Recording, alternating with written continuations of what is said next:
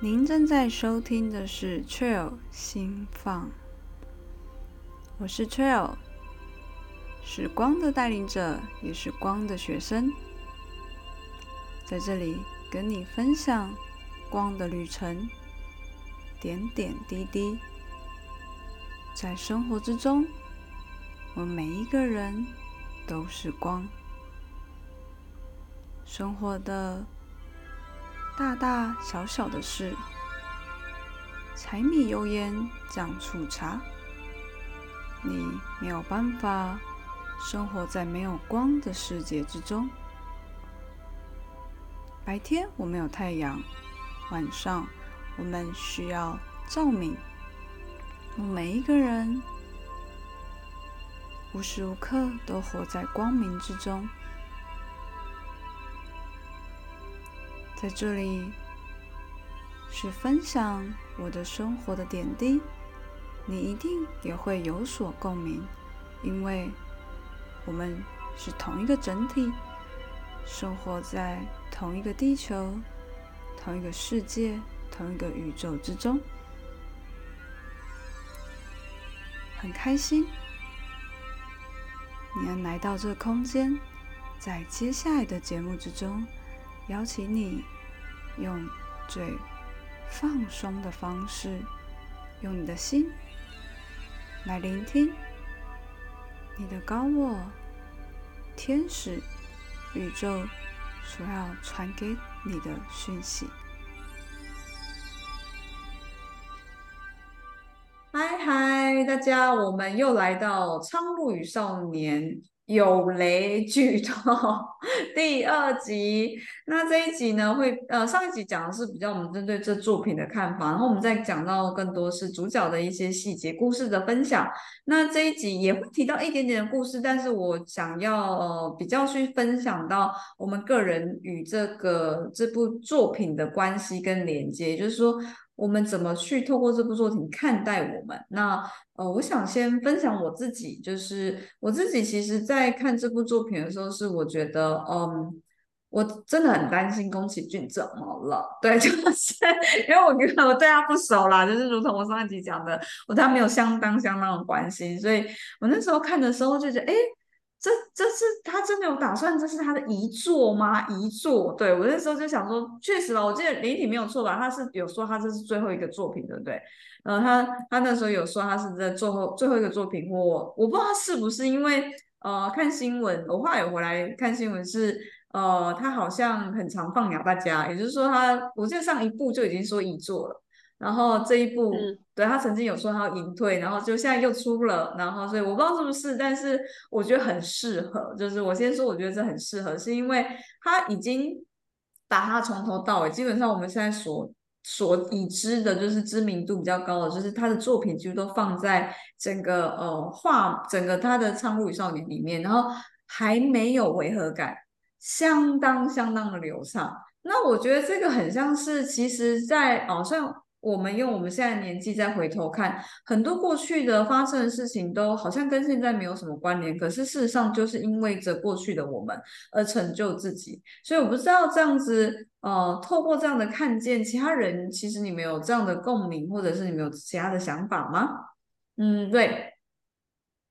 嗯，我的话就是做共鸣吗？呃，我觉得更多是在情感的部分，就是。从主角在面对每一个他的家人，然后呃，从他的父亲到新的母亲，再到那个猥琐大叔，然后还有身边的人，我我自己对应到我自己个人状况，是我我更多是回到我自己的内心，就是在对于跟人之间的情感的交流这件事情，对我来说一直一直以来都是抗拒的。所以当他在要必须失去母亲之后，然后又有一个新的。所谓的新的母亲要来进入到他的他的生呃他的家或者是他生生命的当中的时候，对于我来说，我就觉得，嗯，对于我自己状况，虽然我自己父母亲健在，可是应该说从小时候，呃，对于父母亲对应该说父母亲对我的关心或什么的，我我自己的感受都觉得很像是哦，爸爸就是只疼妹妹，妈妈就是只疼哥哥，然后我我是老二，所以好像就是我得不到他们的关爱，所以对于我来说，好像亲情好像对我来说是一个很遥远的距离，所以当有一个这样子的角色出现的时候，嗯，会是抗拒的，心里其实很抗拒，不想要去那个。可是其实应该说，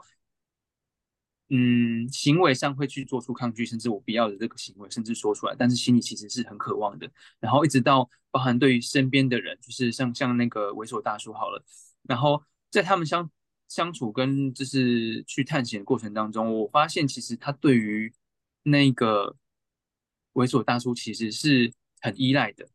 但他表面上却却对他就是一副不屑，甚至他他不要他，或者是甚至有点像是我不需要他的那种感那种感觉。就很像是我自己对应到我自己，发现我在我生活当中，对于身边的人，然后朋友或者是家人，甚至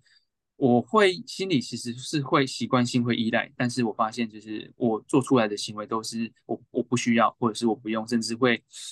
嗯产生那种疏离感的。然后我从这件事情看到去，哦，原来就是在对于情感的层面，从整个开始的场景一直到最后面那个过程当中，我就看到他从刚开始的抗拒。然后没办法接受，然后会推开，一直到经历的一段过程当中，慢慢去接受跟接纳他身边的人带给他的关爱跟那种关心的的感觉，然后最后他真正能够坦坦诚或者是坦然的去接受自己能够拥有这样爱的过程。我自己其实看完之后，心底其实蛮触动的，然后觉得嗯蛮感动的，然后回头过来我就看到自己，对啊，我自己为什么？会有这样子的，一开始那种抗拒，一直到后面，嗯，我要我会去看到说，我到底该怎么去接受这，这是我自己在现实生活当中身边的人的关心，还有就是照顾这件事情，我觉得蛮有启发的。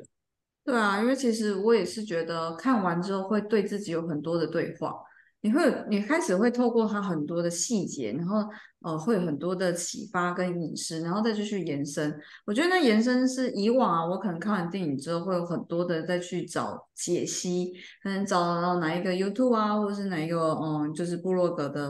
去再看看有什么样的文章，或去再去看这个文，呃，应该说就这个框架里面它的一个。剧情的细节的一个解析，可是我觉得这一个《仓库与少年》，他的对我的对我来讲，我我想要去探索的解析是我自己如何去解析我自己，所以我觉得它确实是一个蛮大的一个渲染，一个呃延伸的力度。那林依婷呢？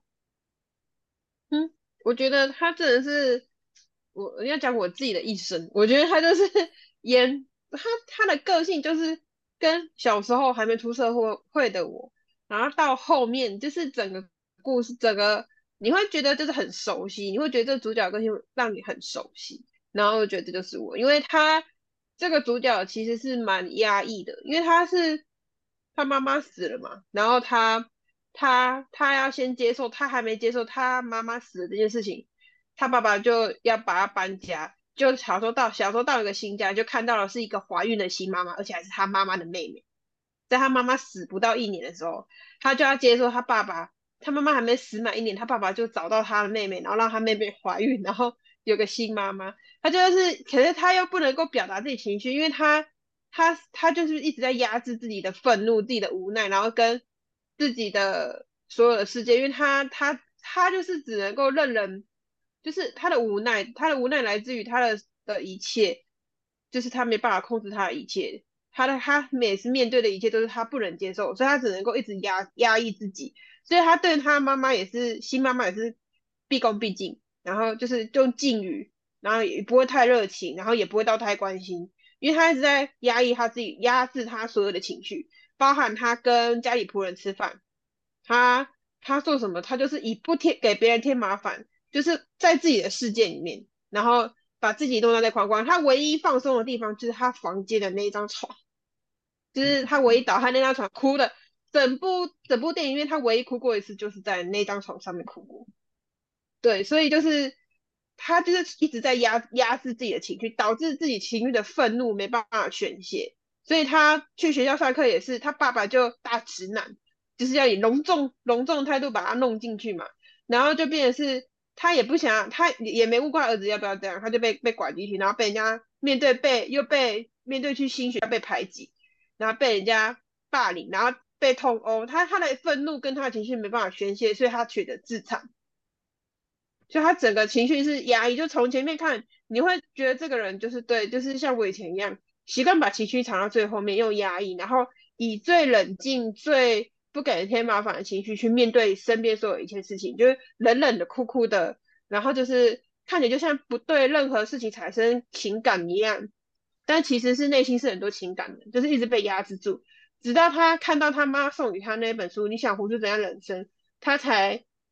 包括他还没看那本书之前，他面对那个那只猥琐大叔，他的情绪我觉得是愤怒的，他是已经很烦躁到说，为什么连你都要来干弄涉我的，世界？对你为什么要搞死我？就有种来战斗啊！就像我之前！面对面对那种无形力量的时候，我也是很美怂。我说到底是这样，来搞死我是不是？来呀、拿刀这样子。就是他到前面的情绪都这样，直到他看到他妈妈送给他的礼物的时候，他才学会换一个换位思考，然后学会去用别的方式，用别的眼光去看。然后我觉得让他真正转变是，他进入下界遇到物质，物质教他如何杀那条鱼，然后并且称赞他做得很好，他开始有信心，因为他会觉得，我觉得他的改变是来自于他的信心，他觉得哦，我可以，我做得到，原来我可以改变我自己的命运，而且我可以帮助别人，就跟我那时候出社会之后一样。我出社会之后，我做任何事情，我发现我的我做的事情其实是可以对别人很大很大的帮助的。就也许对我也只有五分钟的思考，可是这个人他们家就可以这个创业之路就是更上一层楼，甚至可以养活一家人，然后家人看到新的希望，对他们而言是一个很对他们而言，我的五分钟对他们也可能是一两年的丰收的成果。所以我觉得他们给我们的给回回馈给我的信心，就让我觉得原来我做得到，而且我可以帮助别人，而且我可以靠我自己赚钱，我可以靠我自己养活我自己，所以就开始有信心，然后并且去释放自己的情绪，重新去看这个世界，然后会对，所以他到最后是以爱，就是真心的去接纳他新的妈妈，然后并且把他妈妈拯救出来，也让他妈妈去接纳他自己，所以他们俩彼此接纳，然后去重新回到自己新的，重新去面对这个充满恶意的世界。所以我觉得，嗯，他就是一个人的缩影吧。我觉得每个人的缩影。嗯，真的，尤其是他那时候哦，半夜睡不，呃，半我忘记是睡不着还是怎么样，A 女她就出来看到呃爸爸跟新妈妈在亲热，哦天哪！这我马上就把我小时候的画面，但不是我是跟我我爸跟我妈，只是我忽然觉得好写实哦，这部电影就是 一个小朋友，然后连这个都非常写实的电影，就是都画下去，然后呃，确实我觉得他在看那本书的时候的，你想活出怎样的人生的时候，我觉得那本书一蹦出来，然后他就是很大的感触，因为他回回到原来他妈妈已经在很早之前就为他准备好这个礼物了，我让我觉得也让我去思考，因为其实整部电影是围绕在这里面啊，就包含连可能宫崎骏要表达的含义也是。那我们来谈谈，如果今天透过这部电影的影视，你会想要活出什么样的人生？事实上，呃，我先讲我的好了，我我我是因为我整个电影是因为整个舅公，就是我视讯背景后面这一位头发跟胡子很诡异的一位，呃，对，还有一位老头，这样，反正里面的老头都很诡异。好，反正我是因为这舅公，舅公他他在堆那个积木塔的时候啊，就是一个摇摇欲坠的状态。那我觉得他是很努力的在苦撑着这个世界。我觉得跟现在我们所知的传统的世界，或是我们所知的大人是一致的。虽然我们都会觉得哦，大人会用一些很传统旧有的观念在束缚着我们，可是我其实是透过《苍鹭与少年》去认知到，我们认为的束缚，事实上是他们很努力经营的成果。然后我一直用我的角度再去诠释它。那当然，整个我我其实如果是我，我可以改变，我想活出什么样的人生？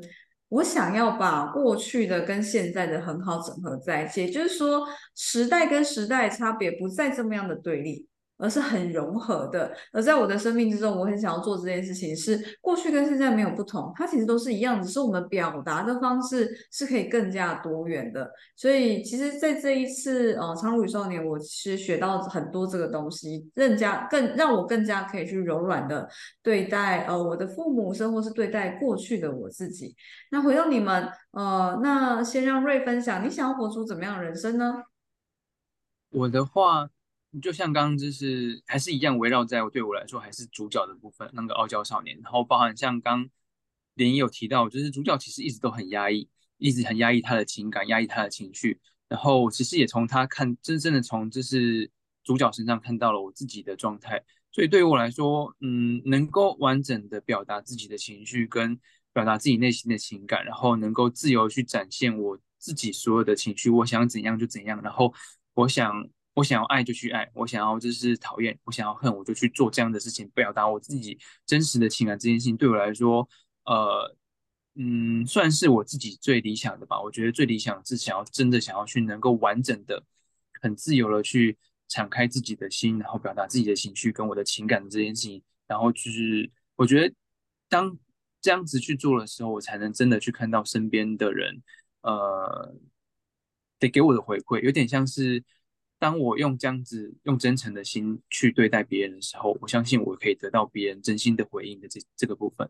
嗯，非常好哎，听起来非常的感觉是一种很接纳，然后非常彼此有爱的一个世界。那连依婷呢？我的话是接纳自己的恶意，然后在就是充满恶意的世界里面，把就是活得快乐，就是活得善，活得纯粹善良。对。我觉得接纳恶意还蛮重要的，就像他最后一刻，就是对他舅公说，他的伤口是来自于他的恶意，然后并且他一眼就分辨出他舅公给他的是一个恶意的墓碑石，对，所以他就是其实他已经知道他自己要什么，不管舅公给他的是哪一个，他都不会去接受，因为他就是要回去那个世界里面，就是接纳自己的恶意，然后去面对充满恶意的世界，然后。活出自己最纯粹、最善良、最快乐的样子。嗯，确实，因为他事实上一开始也是呃拿着石头自残啊我没有记错的话。对，那他后来其实我觉得整整部电影都在强注强调的事情是，不论在何时，你都有能力在改变。改变，只要在现在你愿意改变，你就可以。那回到我觉得，其实整个过程之中，我觉得还很好的是，其其实分成两个阶段。第一个事情是上界，就是我们所谓的呃人间，然后第二个事情是下界的一个隐喻。那如果是你们，你们最后让你们用这样的一个呃你们的美好的人生，或是你想活的人生，你会想要待在哪一个世界里面？那连一婷，你会想待在哪个世界呢？人间界啊？为什么？因为下界会随时随地会崩坏啊，而且下界其实比人间界还残忍呢。他们自相残杀，没看那个打火，他们不是有一幕，他们要去去找人，结果遇到那个鹦鹉队，他们霸占了，就是把那个打铁匠吃掉，他们躲躲在打铁匠的家里面，制造铁匠还在家，然后要引诱他们进去，要把他们吃掉。所以其实是下界其实是比人间界更残忍。它虽然看起来漂亮，但其实它它是自相残杀的。蛮特别的是，其实舅公一直有质疑我们的，因为男主角要真人啊，就质疑这个傲娇傲娇少年。他事实上是有说你回去干嘛？那边有战争啊，那边可能 maybe 之后会有饥荒，更恐怖的未来，你何必回去？那一样的啊，事实上。如同现在我们人间，不是也是蛮恐怖的吗？我们每次这样子辛辛苦苦、艰辛的活到现在，以这样的认知，你还是想要在人间吗？当然，因为人间人间的善意比较有趣。哦，我觉得蛮特别的看法。嗯，那那瑞那瑞呢？你会想要在下界还是在人间？人间？为什么？因为如果应该比较起来，应该说。呃，对我来说，我还是渴望那个情感层面，就是有点像是那个下界的部分，很像是呃，族群跟族群之间，像刚刚你讲到，有点点像是互斗或者是互相残杀，反而少了一种，应该说其实有，但是如果没仔细去看的话，其实会发现好像是一种很冷酷无情，好像就是呃弱肉强食，然后一种生真的纯粹是生态那种感觉，但是呃。所谓的人间界或者是上界的这个部分，更多会去看到人跟人之间的情感，然后嗯，包含就是除了说主角嘛，然后父母亲跟到那个傲娇傲少傲娇少年跟那个猥琐大猪的相处，我觉得还有一部分就是我说的那个蠕动的汤婆婆。那群就是所谓的仆人的那个些婆婆们，其实对于对那个主角其实其实是很好的。我发现其实他在那个家里面，其实嗯得到非常充满，就是非常多关爱跟照顾。那就是少爷。对，所以我对我来说，就是即使在刚开始前面一开始那个失火的场景，很多人在奔逃，或者是所谓的在那个那叫什么医院失火那个过程当中，其实都会看见，就是呃人在流露出的那些情感跟关心跟的那个层面。所以对于我来说，我还是比较向往这样子的一个世界，跟有有所谓的有爱或者是有情感流露的这个部分。嗯，我跟大家是一致的，我也想要选人间上界。那我想要选人间上界的原因，是因为这样才有延续性。其实，在下界它的延续性是，我觉得那边没有什么生机，然后感觉很新，就是一种灰色，然后有一种很停滞的状态。可是你会发现，就是尤其是最后很可爱是。呃，我很喜欢，就是真人的爸爸，男主角爸爸来找他们，然后就是因为他们其实有两次出来，就是有两次是通过手，就是通过那个那个空间隧道再回来，然后爸爸就会哈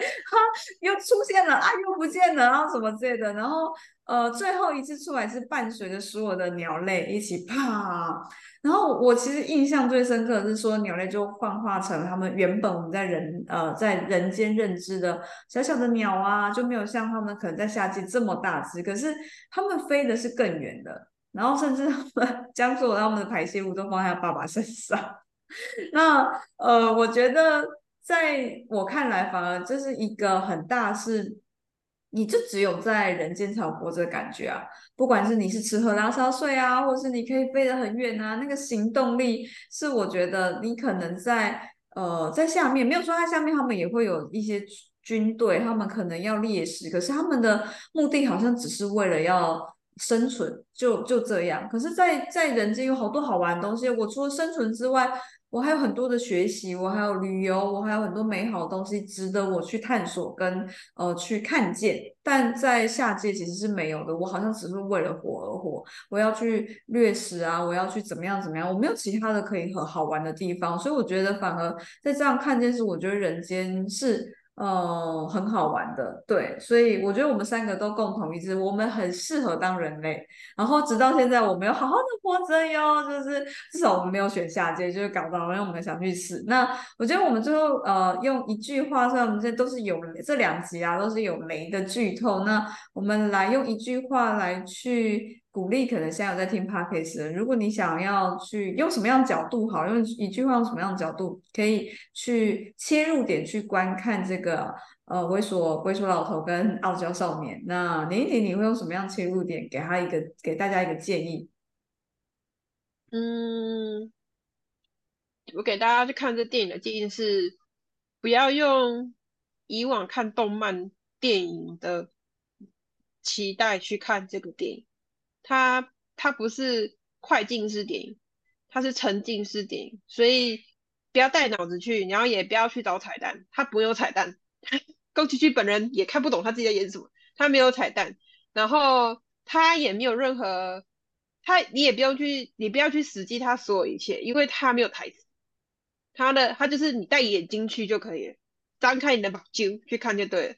然后。认真去听他每一个音乐跟他的情绪转换，不用不用带脑，就总而言之不要带脑去看，你才会看得很舒服。嗯嗯，好，那瑞呢？那我算起来跟脸的感觉其实蛮像的，因为我刚刚就出现了一段话，活在当下，就有点像是刚刚说的沉浸式，就是你当下在看电影，那你就专注的在他的那个剧情当中，然后又回到我们自己个人状态。我觉得这部电影里面也要呈现的就是。主角跟每一个角色，他们都很活在他们自己那个角色当中，所以我觉得回到我们自己